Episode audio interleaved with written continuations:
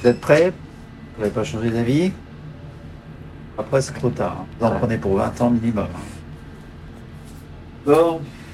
Et ben, en route alors. Le transfert. C'est la dernière étape d'un parcours d'AMP, d'aide médicale à la procréation, que ce soit pour des couples infertiles, comme pour des couples de femmes ou des femmes seules. Cette étape est très attendue, car c'est le moment où on va venir implanter le petit embryon qui a été conçu en laboratoire. C'est un moment à la fois émouvant et stressant, car après quelques jours d'attente, on découvrira si les efforts réalisés ont payé et si une grossesse est en route. Alors, comment se déroule le transfert et comment s'y préparer? On va y répondre dans cet épisode. Bienvenue dans Infertile. Je m'appelle Josepha Lopez, je suis journaliste au Monde et dans ce podcast, je vous emmène à la découverte du monde mystérieux de la fertilité. Car si dans la plupart des cas, avoir un bébé se fait naturellement, dans d'autres, ce n'est pas si simple. Qu'on soit un couple hétéro, deux femmes en couple ou en solo, ce projet est parfois semé d'embûches. Alors suivez-moi à la rencontre de celles et ceux qui pourront vous informer, vous conseiller, vous inspirer. C'est parti, très bonne écoute. Pour tout savoir du transfert, je suis allée interroger dans son bureau le docteur Lionel Larue au centre de fertilité de l'hôpital des Diaconesses Croix-Saint-Simon à Paris.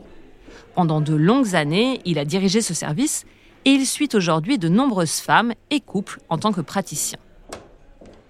Bonjour docteur Larue. Bonjour. Si on devait définir ce qu'est un transfert, qu'est-ce que vous diriez? Eh bien, je dirais que c'est la phase la plus importante de la fécondation in vitro. Il y a eu tout un travail pour obtenir euh, les follicules, recueillir les spermatozoïdes, et ensuite tout un travail de biologie qui est extrêmement important. Et finalement, la phase de transfert, c'est euh, de nous confier euh, le résultat de tout ce travail et de le remettre en place au bon endroit, au bon moment. Donc c'est une étape vraiment très importante qui détermine le résultat final. Comment est choisi euh, l'embryon qui va être transféré? Comment savoir euh, finalement que c'est le meilleur, que c'est lui qu'il faut implanter? C'est nos biologistes qui ont la clé, c'est-à-dire que c'est eux qui ont les connaissances et qui ont l'embryon sous leur euh, sous leur microscope.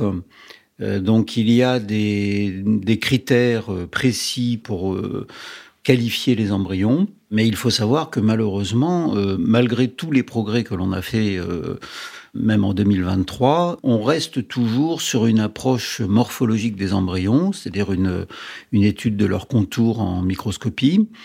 Est-ce Euh, qu'ils ont une- une bonne tête en gros Ouais, ils ont une bonne tête. Euh, un aspect cinétique, c'est-à-dire comment ils se développent, à quelle vitesse. Et finalement, on aboutit à des classifications, mais qui restent quand même imparfaites. C'est-à-dire que quand on a un très bel embryon, euh, ce qu'on appelle des top embryos, par exemple la J5, qui est la meilleure chance d'obtenir une grossesse, au final, on n'a que 50% de chance d'obtenir une grossesse parce que dans 50% des cas, l'embryon qui a été sélectionné, malgré son bon aspect, eh bien, euh, finalement, euh, génétiquement, il n'est pas capable de se développer de façon correcte. Moi, je compare toujours euh, ça à un peu une, un, véhicule, une voiture que vous prenez, vous regardez la carrosserie, c'est très bien, mais malheureusement, euh, ça ne vous indique pas les performances du moteur. Et nous, ce qui nous intéresse là, en l'occurrence, c'est la performance du noyau euh, génétique qui va coder pour le développement embryonnaire. Ici en France, il n'est pas possible d'aller voir justement génétiquement ce noyau. C'est le cas parfois à l'étranger. Alors c'est interdit en France, sauf indication particulière de maladies euh, particulièrement euh, graves et à transmission génétique, euh, par exemple la mucoviscidose ou certaines myopathies. Donc on n'a pas le droit d'aller étudier le patrimoine génétique d'un embryon avant le transfert en dehors de ces indications en France. À l'étranger, il y a ce qu'on appelle le diagnostic préimplantatoire, le DPI ou PGS, qui se fait donc dans pas mal de pays. Alors c'est théoriquement extrêmement intéressant puisque finalement ça consiste à, avant de transférer un embryon, de prélever une cellule et de l'étudier. Et donc cette cellule va être normale ou pas normale sur le plan du nombre d'embryons, de, chromosomes, pardon. Donc c'est théoriquement extrêmement intéressant, et mais finalement, quand on regarde les résultats des études, ça n'est pas si performant que cela. Pour une raison simple, c'est que l'embryon en fait est une mosaïque, c'est-à-dire que euh, quand on a un embryon qui fait 8 à 10 cellules, toutes les cellules sont pas équivalentes. Ce qui fait que le résultat final de ce DPI n'est pas forcément euh, extrêmement performant. Actuellement, les études qui se font, qui sont très intéressantes, c'est d'étudier l'atmosphère dans laquelle on cultive un embryon. Donc on ne touche pas l'embryon, on ne l'esquinte pas, mais on va prélever le liquide qui y a autour et on va faire un certain nombre d'études biochimiques ou génétiques sur le milieu de culture qui va nous permettre de qualifier les embryons. Donc c'est à l'étude, c'est probablement ce qui dans, dans l'avenir sera euh, la règle mais pour l'instant, c'est pas au point. Un avenir proche? Les progrès en termes de recherche sont extrêmement rapides. Ça peut être demain, ça peut être dans un an, deux ans. Moi, je dirais que, voilà, en gros, on devrait y arriver dans ce terme-là. Et pourquoi la France ne permet pas, même si vous l'avez expliqué, donc ce n'est pas forcément visible vraiment de façon éloquente dans les résultats, mais pourquoi la France ne permet pas ce diagnostic euh, préimplantatoire? Ben parce que c'est la porte ouverte à l'eugénisme, hein, bien sûr. Hein, c'est toujours la crainte et c'est bon. On est tous en, en, tant que professionnels, on se bat beaucoup pour que on puisse avoir la capacité de faire ces études, mais la réalité est que effectivement, euh, dans certains pays, euh, l'exagération est tout à fait déjà existante. C'est-à-dire que la sélection embryonnaire peut se faire. Le sexe, bien entendu, euh, dans certains pays, c'est extrêmement courant. Et puis, on a euh, actuellement euh, la capacité de dépister 150, euh, 200 maladies génétiquement transmissibles qui vont être recherchées sur un embryon et les embryons porteurs de ces maladies qui sont pas forcément des maladies gravissimes vont être éliminés. Est-ce que c'est bien? Est-ce que ça n'est pas bien? Je pense que c'est un problème de société, ça n'est plus un problème médical. Nous, on est capable de faire des études quasiment du génome entier. Hein. C'est pas encore à l'ordre du jour, mais ça pourrait l'être. Donc on peut faire une étude extrêmement précise, euh, une cartographie génétique d'un embryon. Est-ce que c'est souhaitable? Euh, Je suis pas bien positionné. Moi, je suis scientifique. Je suis pas. C'est un avis de société qu'il faut là. C'est vrai qu'il y a quand même une différence entre sélectionner euh, le sexe du futur enfant et juste permettre de mettre un embryon qu'on pense viable plutôt que multiplier les transferts, par exemple. Ah oui, oui, bien sûr. Non, mais l'intérêt est certain. Mais euh, après, où est la limite? Après, les lois sont là aussi pour limiter. Ce qu'est le cas actuellement. on pourrait limiter. Euh, Tout à fait. Donc en France, on est probablement un peu extrémiste dans la protection des embryons. Ça a des avantages et des inconvénients.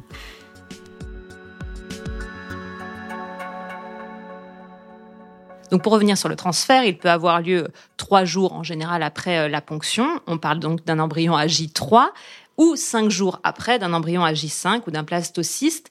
Mais on peut aussi attendre le cycle suivant quand par exemple la femme a un peu surréagi, a fait une hyperstimulation. Qu'est-ce qui est le mieux en général Forcément en fonction de la patiente? Sur le plan théorique, le plus efficace et le moins euh, pourvoyeur de complications, c'est de transférer un bel embryon J5 euh, c'est actuellement la norme, c'est-à-dire que, en, tout cas, l'objectif. Bon, après, euh, ce qui est compliqué, c'est que quand on cultive des embryons, on les cultive dans des milieux de culture artificielle. Et on peut penser que pour certains embryons, ces milieux de culture sont pas forcément parfaitement adaptés et que certains embryons seraient peut-être mieux dans un utérus que dans des milieux de culture euh, artificiels.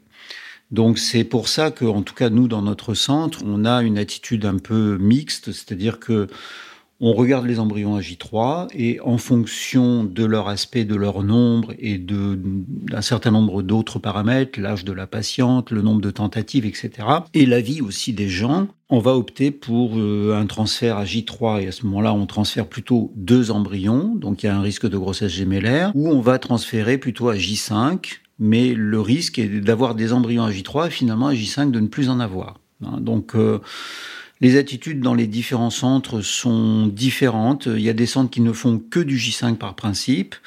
Euh, il y a des centres qui font encore que du J3. Et puis euh, des centres comme le nôtre où on est un peu au cas par cas.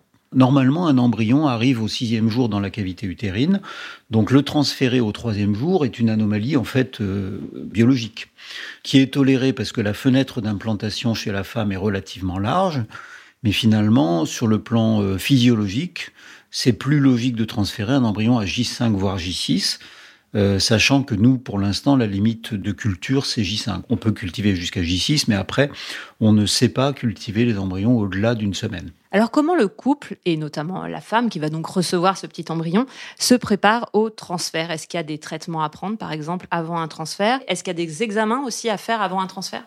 Alors l'objectif du transfert, c'est de transférer un embryon de bonne qualité sur un endomètre de bonne qualité et un endomètre qui est en phase avec l'embryon, c'est-à-dire au mieux dans la situation physiologique qui est de transférer l'embryon à J5. Il y a différentes méthodes, différentes possibilités. On peut utiliser le cycle naturel. Beaucoup de médecins et beaucoup de centres le font. Et à ce moment-là, on regarde quand a lieu l'ovulation. Et ensuite, on calcule le délai qui est d'environ 7 jours à partir du moment où l'ovulation a lieu pour transférer un embryon J5 ou J6. La deuxième solution, c'est de stimuler le cycle de la femme pour avoir un meilleur contrôle de l'ovulation. Ça permet, disons, d'être un peu plus précis dans le timing de réimplantation. Et puis la troisième solution, c'est d'utiliser carrément un cycle artificiel. On n'utilise plus du tout l'ovaire de la femme, mais on utilise des hormones par voie externe. Donc une première phase avec que des oestrogènes comme dans une, dans une phase physiologique, un cycle physiologique et puis ensuite, on introduit de la progestérone et 5 euh, à 7 jours après, on fait le transfert.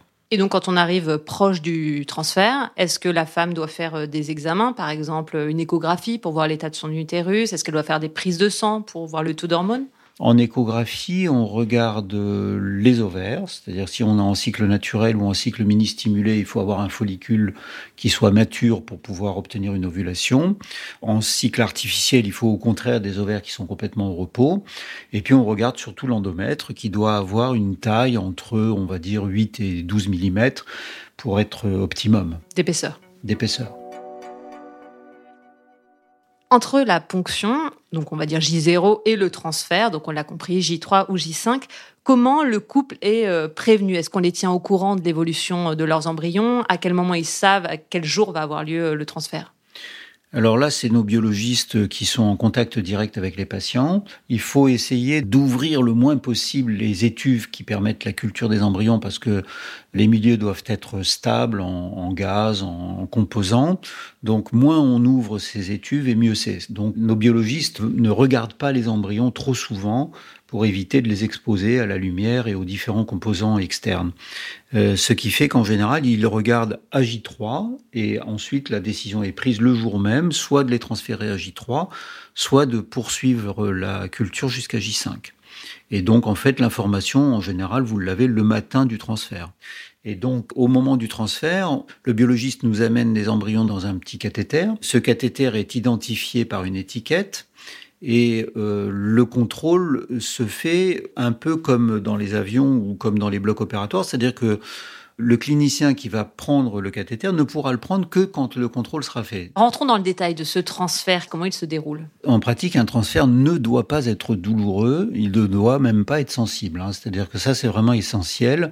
Si vous avez une douleur ou une sensibilité, ça veut dire que votre utérus réagit et il va réagir sous forme de contraction. Et les contractions au moment d'un transfert, bah évidemment, c'est une cause d'expulsion des embryons, donc c'est pas bien. Il faut que ces transferts soient faits dans le calme et la sérénité, si je puis dire. C'est-à-dire que au niveau des patients, bah, il faut que les patients arrivent euh, de façon tranquille et ne passe pas trois heures à attendre dans une salle d'attente. Et au niveau des praticiens, nous, on a un praticien dédié tous les matins. Il ne fait que ça, il fait que les transferts, donc il a tout le temps qu'il faut pour faire son transfert.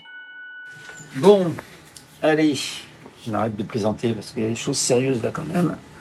Je vais descendre un tout petit peu, voilà. On met en place un tout petit tuyau dans le col. Et ensuite, on passera l'embryon pour qu'il reste bien au chaud jusqu'au dernier moment. On va appeler nos biologistes. C'est OK pour moi. Hop. Et on va regarder ce qu'on fait en échographie. Quand on, va mettre en place le, l'embryon, je vais vérifier que je le mets exactement où je veux, c'est-à-dire au fond de l'utérus. Hein, vous voyez la petite tache grise, je vous montrerai tout à l'heure. Euh, on va vérifier qu'on dépose l'embryon exactement au bon endroit. Donc là, l'embryon est dans le petit tuyau, là. Voilà, donc là, je passe. Ok. On dépose. Je retire le petit tuyau. Voilà. Le petit point blanc, là, tout au fond. est juste là. En fait, c'est pas l'embryon, parce que l'embryon, il est microscopique, mais c'est une bulle d'air qui est juste à côté, vous voyez, entre les deux petits points là. Donc moi, je suis sûr que, c'est déposé au bon endroit. Et donc à partir de maintenant, euh, eh ben, c'est à lui de bosser. Quel parcours ensuite va avoir ce petit embryon? Vous l'avez dit, donc vous l'avez euh, introduit dans l'utérus. Et ensuite, qu'est-ce qu'il devient? Il y a quelques études qui montrent que ces embryons, en fait, euh, ont un moment de flottement avant de s'implanter. Mais globalement, l'embryon va rester dans le tiers supérieur de l'utérus, il va se coller à la muqueuse et il va commencer son travail d'implantation. Et donc, si ça fonctionne et cette interaction a lieu, donc il y a ce dialogue entre l'embryon et l'endomètre qui est dirigé euh, probablement surtout par l'embryon et donc, on revient là sur la qualité génétique de l'embryon. C'est-à-dire qu'un embryon, c'est un peu comme un programme euh, informatique. Hein. C'est-à-dire vous avez euh, le programme génétique euh, qui code pour un certain nombre de protéines, de gènes. Et ces protéines, ces gènes vont coder pour l'implantation. Donc ce programme, soit il est de bonne qualité et l'implantation va se dérouler selon ce, programme et les premiers développements de l'embryon, soit malheureusement la génétique n'est pas au rendez-vous et l'embryon ne va soit pas s'implanter, soit s'implanter, mais euh, ne pas aller jusqu'à la naissance. C'est-à-dire qu'une fois l'embryon euh, implanté, on peut avoir ou pas une grossesse, et on peut avoir une grossesse qui va évoluer jusque après le troisième mois et la naissance, ou malheureusement donner lieu à une fausse couche. Comment favoriser l'implantation? Est-ce que c'est possible? Est-ce que, par exemple, il y a un traitement qui est donné en plus? Est-ce que, je ne sais pas, la femme peut faire des choses, je ne sais pas lesquelles, vous allez me dire, qui permettraient de favoriser cette implantation? Alors, il y a un traitement conventionnel, c'est la progestérone, hein, qui est une hormone qui favorise l'implantation. Donc, dans la plupart des cas, on met de la progestérone, soit par voie vaginale, soit en comprimé. Euh, soit parfois en injection sous-cutanée. C'est vraiment important. Pour le reste, il est assez habituel de donner beaucoup de conseils. Moi, personnellement, je pense que c'est strictement inutile, c'est-à-dire que on peut vivre euh, parfaitement euh, normalement. Alors j'avais l'habitude quand je faisais les transferts de dire bah vous faites ce que vous voulez sauf du cheval et du saut en parachute. Bon, c'était une façon de dire les choses. Et puis je suis tombé un jour sur une patiente qui faisait du cheval, donc qui était monitrice de cheval, donc elle a continué à faire son travail, elle était enceinte.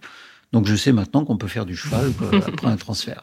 Donc je pense que vraiment, euh, de façon naturelle, les gens vont prendre trop de précautions. Et euh, en fait, on est sur des mécanismes vraiment microscopiques. On n'est pas sur des éléments de, de pression abdominale. Tout ça n'a pas d'importance sur l'implantation.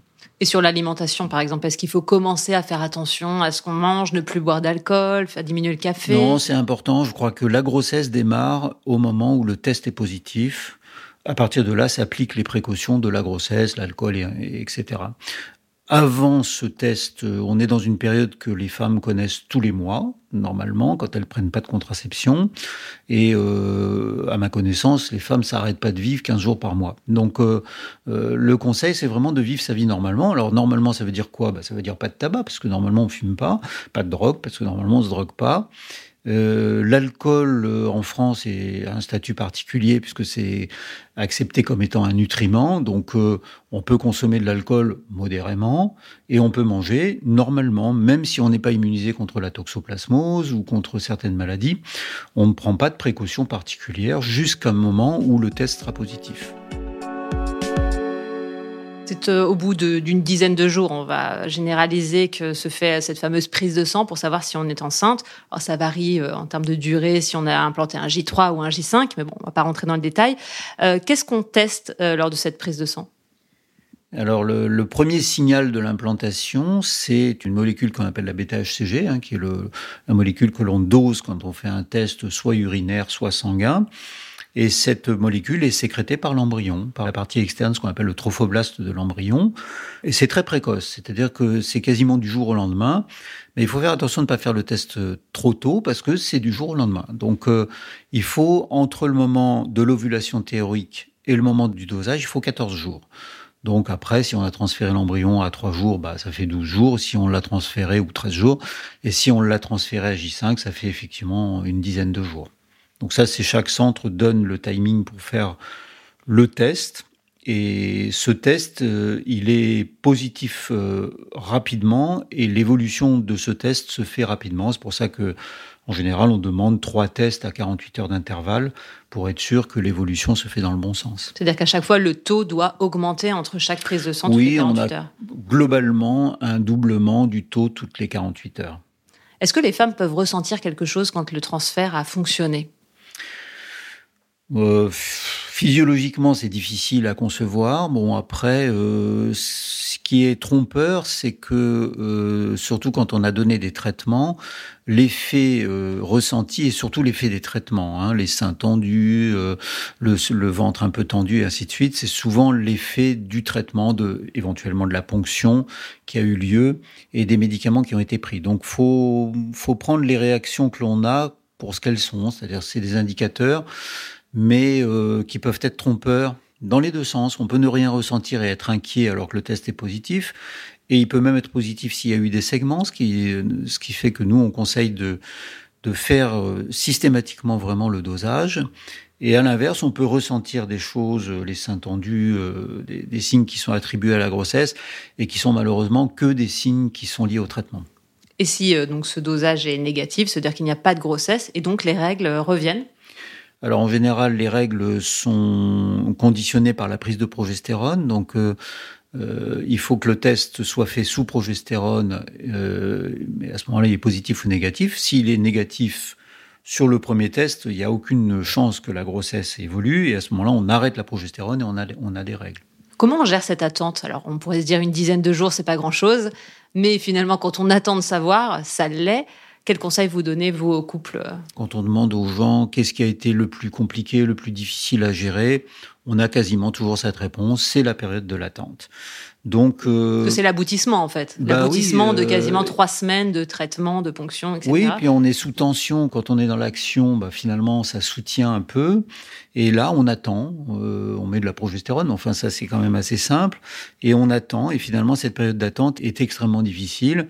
Et tous les couples nous disent que le jour où on fait le test est un jour quand même euh, extrêmement compliqué à gérer. Qu'est-ce qu'on peut faire? Bah, on a des groupes de parole, on a des, on est à la disposition des gens, mais c'est vrai que on peut pas finalement faire grand-chose. Alors, on a en prévention, par contre, euh, des techniques de dites de lâcher prise qui peuvent aider. Hein, donc, euh, le yoga, la méditation en pleine conscience, euh, un certain nombre de techniques. Le lâcher prise veut bien dire ce que ça veut dire, c'est-à-dire que finalement, comme on n'y peut rien, bah, il vaut mieux lâcher prise, c'est-à-dire attendre le résultat en essayant de trouver euh, des techniques de relaxation. Ou partir en vacances. Partir en vacances, faire du sport, euh, enfin trouver une, un dérivatif en fait. Hein. Quels sont les taux de succès des transferts et d'échecs forcément? Alors quand on transfère un bel embryon J5, on a 50% de grossesse. Donc euh, c'est pour ça que c'est le bon objectif. Quand on transfère deux J3, on est à peu près au même niveau. Après, bon, bien sûr, il y a des facteurs correctifs que peuvent être l'âge, la réserve ovarienne, le nombre de tentatives, l'indication, euh, la pathologie associée. Euh, globalement, quand on termine l'année, on a à peu près 30% de grossesse par transfert, tout compris. À quoi sont dus les échecs?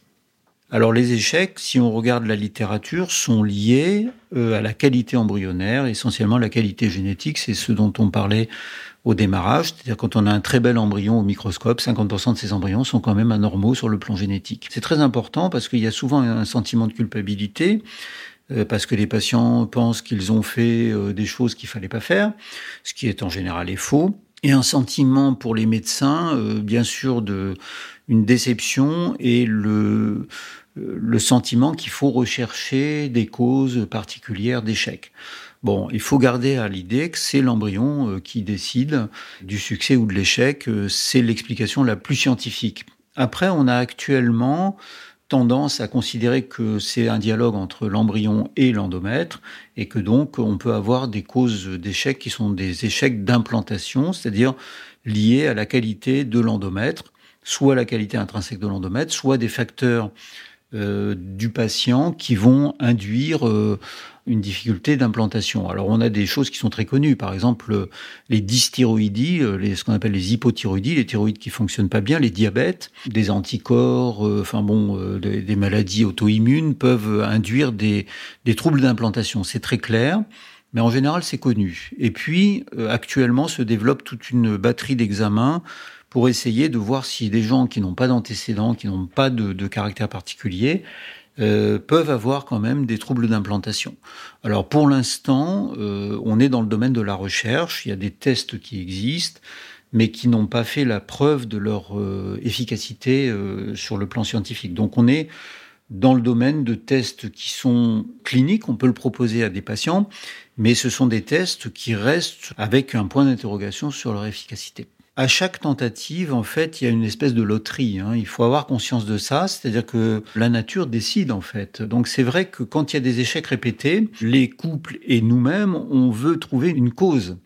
Et il faut bien dire que dans pas mal de cas, on n'a pas de cause vraiment déterminée en dehors de la génétique. Ce qui nous sauve et ce qui nous permet d'avoir de l'espoir, c'est que finalement, sur les, euh, bon, actuellement, c'est quatre tentatives remboursées en France. Donc, sur les quatre tentatives, le taux de, de succès euh, est à peu près équivalent pour un, couple. C'est-à-dire que c'est pas parce que ça n'a pas marché une première fois que vous avez moins de chances que ça fonctionne la deuxième. Le taux est à peu près fixé pour un couple. Sur les quatre tentatives, on a un taux qui est à peu près équivalent. Donc ça veut dire qu'il faut beaucoup de ténacité, je dirais presque du courage, hein, pour euh, ces parcours qui sont difficiles, mais il faut savoir que euh, la chance existe, euh, même si on a eu des mauvais résultats sur les premières tentatives. On a beaucoup de couples qui arrêtent sur la première tentative, parce que ce sont des traitements qui sont très difficiles finalement, des parcours difficiles. On a beaucoup de perdus de vue, c'est-à-dire on a des gens, ils ont fait une tentative, et puis en fait on n'a jamais de leurs nouvelles. Mm. C'est leur choix, mais quand c'est un choix qui est dicté par la peur que ça ne fonctionne pas, c'est dommage. Il faut essayer d'avoir, euh, de donner cette information que finalement, euh, le taux de succès est quand même relativement faible par tentative, et donc il faut plusieurs tentatives pour que ça marche. Est-ce que parfois ça arrive de dire à des couples, alors là on est en train de dire l'inverse, c'est-à-dire en gros aller jusqu'aux quatre tentatives, voire des fois plus, quatre sont remboursés, mais il est sûrement possible d'en faire plus, mais est-ce que des fois il arrive de dire à des couples, Bon, au bout de la première ou deuxième fois, euh, écoutez, ça sert à rien de continuer, ça ne va pas fonctionner. Des fois, lors de la première tentative, on dit, écoutez, franchement, euh, ça va pas le faire. Mm. La bonne indication n'est pas la fécondation in vitro. Il peut y avoir des techniques alternatives, hein. il peut y avoir d'autres façons de faire, mais la FIV n'est pas le seul traitement que l'on peut utiliser et il a ses propres limites. Donc ça, c'est assez euh, difficile de bien faire le point euh, sur ces sujets-là. On a une attitude d'équipe euh, sur des cas difficiles qui est importante. C'est-à-dire on a des réunions, on a ce qu'on appelle des staffs qui nous permettent, dans certains cas, de partager un peu les informations et les, et les choix euh, médicaux pour transmettre au couple une décision qui est une décision d'équipe, qui peut être de dire, écoutez, nous, nous on vous conseille, c'est souvent plutôt des conseils que des, choses imposées. Euh, on vous conseille d'arrêter euh, la fécondation in vitro et de passer à d'autres techniques. Le don d'ovocytes, de spermatozoïdes Par exemple, dans des cas euh, chez, des, chez des gens âgés, chez des, chez des gens qui ont des, ce qu'on appelle des réserves ovariennes, c'est-à-dire la capacité de réagir au traitement qui est très faible, on peut se dire que le don d'ovocytes va être très nettement supérieur en termes de résultats. Bon, on a parlé des échecs, il aurait peut-être fallu commencer par l'autre option quand ça fonctionne. Qu'est-ce qui se passe quand ça fonctionne? Ensuite, quel est le parcours pour euh, la femme qui, euh, donc, après ce test de taux de bêta-HCG, euh, se rend compte que c'est positif? Qu'est-ce qui se passe ensuite? Bah en fait, nous, on est pourvoyeur de la grossesse. Une fois que la grossesse est en place, il se passe ce qui se passe dans n'importe quelle autre grossesse, c'est-à-dire qu'il faut surveiller l'évolution de cette grossesse et s'assurer que les premières étapes sont passés, donc euh, les premiers jours bien sûr, et surtout les premières semaines, pour aller sur l'échographie du troisième mois qui euh, est considérée comme un peu euh, libératrice. On peut considérer que si l'échographie de, de 12-13 semaines est bien, la grossesse va évoluer jusqu'au terme. Est-ce qu'il faut attendre entre deux transferts lorsque ça n'a pas fonctionné ou est-ce qu'on peut enchaîner en quelque sorte les transferts dans le cas où bien sûr on aurait des embryons vitrifiés et donc de côté? Et ou alors, si un transfert n'a pas fonctionné et qu'il n'y en a pas de côté, est-ce qu'on peut réenchaîner tout de suite par une ponction? Si on parle de transfert, on peut les enchaîner. C'est-à-dire, si on a euh, trois embryons congelés, on peut tout à fait faire les trois transferts d'affilée sur un par mois, sur trois mois. Voilà, il n'y a, a, pas de médicalement, ça ne pose pas de problème. Quand on s'adresse à des ponctions, euh, il y a plusieurs choses. Il y a d'abord, il y a plus d'intensité, plus de fatigue liée à ces traitements. Et puis il y a souvent un temps d'analyse qui est nécessaire. C'est-à-dire que on a fait la ponction, on a des embryons, il faut quand même euh, revoir les couples pour euh, programmer la suite des événements. Donc de fait, après une ponction, il y a souvent un temps de réflexion et de préparation de la suite. Après, il faut aussi euh, faire attention que c'est un parcours qui peut être un petit peu long. Donc il faut respirer hein, de temps en temps sur ces parcours-là. Et donc c'est très important que euh, les couples fassent à leur rythme. C'est-à-dire que s'ils ont besoin d'un temps de repos après un transfert, il faut respecter ce temps de repos. Et il faut euh, proposer des accompagnements, des évaluations psychologiques éventuellement, pour que euh, ce parcours se fasse avec un minimum de sérénité, encore une fois. Je crois que c'est un mot important. Il y a la, volonté du couple, mais aussi il y a parfois euh, l'épée de Damoclès qui est euh, le temps qui passe et l'âge de la femme principalement, qui peut être un stress aussi en plus avec cette volonté de bah, d'enchaîner quand on n'a pas réussi euh, pour ne pas perdre de temps. Oui, mais on n'est pas à quelques mois près. Quand on parle de l'âge, on parle d'années. Donc quand on est dans le parcours, il faut prendre ce temps de respiration. Donc ça, c'est moi, je, dis toujours que c'est les couples qui sont les meilleurs juges, hein, mais il faut faire attention aux gens qui veulent absolument se précipiter à, enchaîner les techniques, parce que euh, quand ça marche, évidemment, c'est bien, mais quand ça marche pas, chaque échec, on le paye euh, en termes d'énergie, on le paye euh, assez lourdement. Donc il faut, il faut un temps de récupération psychologique, physique, mais finalement, je crois que c'est surtout psychologique qu'il faut récupérer. Voilà, vous en savez un peu plus sur le parcours de PMA. Dans le prochain épisode, je vous propose de parler du don de gamètes. Le don de gamètes, c'est une solution face aux échecs de FIV et de transfert, mais aussi une solution pour les femmes seules ou en couple qui ont besoin de spermatozoïdes. En attendant, je vous dis à très vite. Infertile, un podcast du monde écrit et animé par Josefa Lopez. À la réalisation Jules Benveniste, habillage musical Amandine Robillard.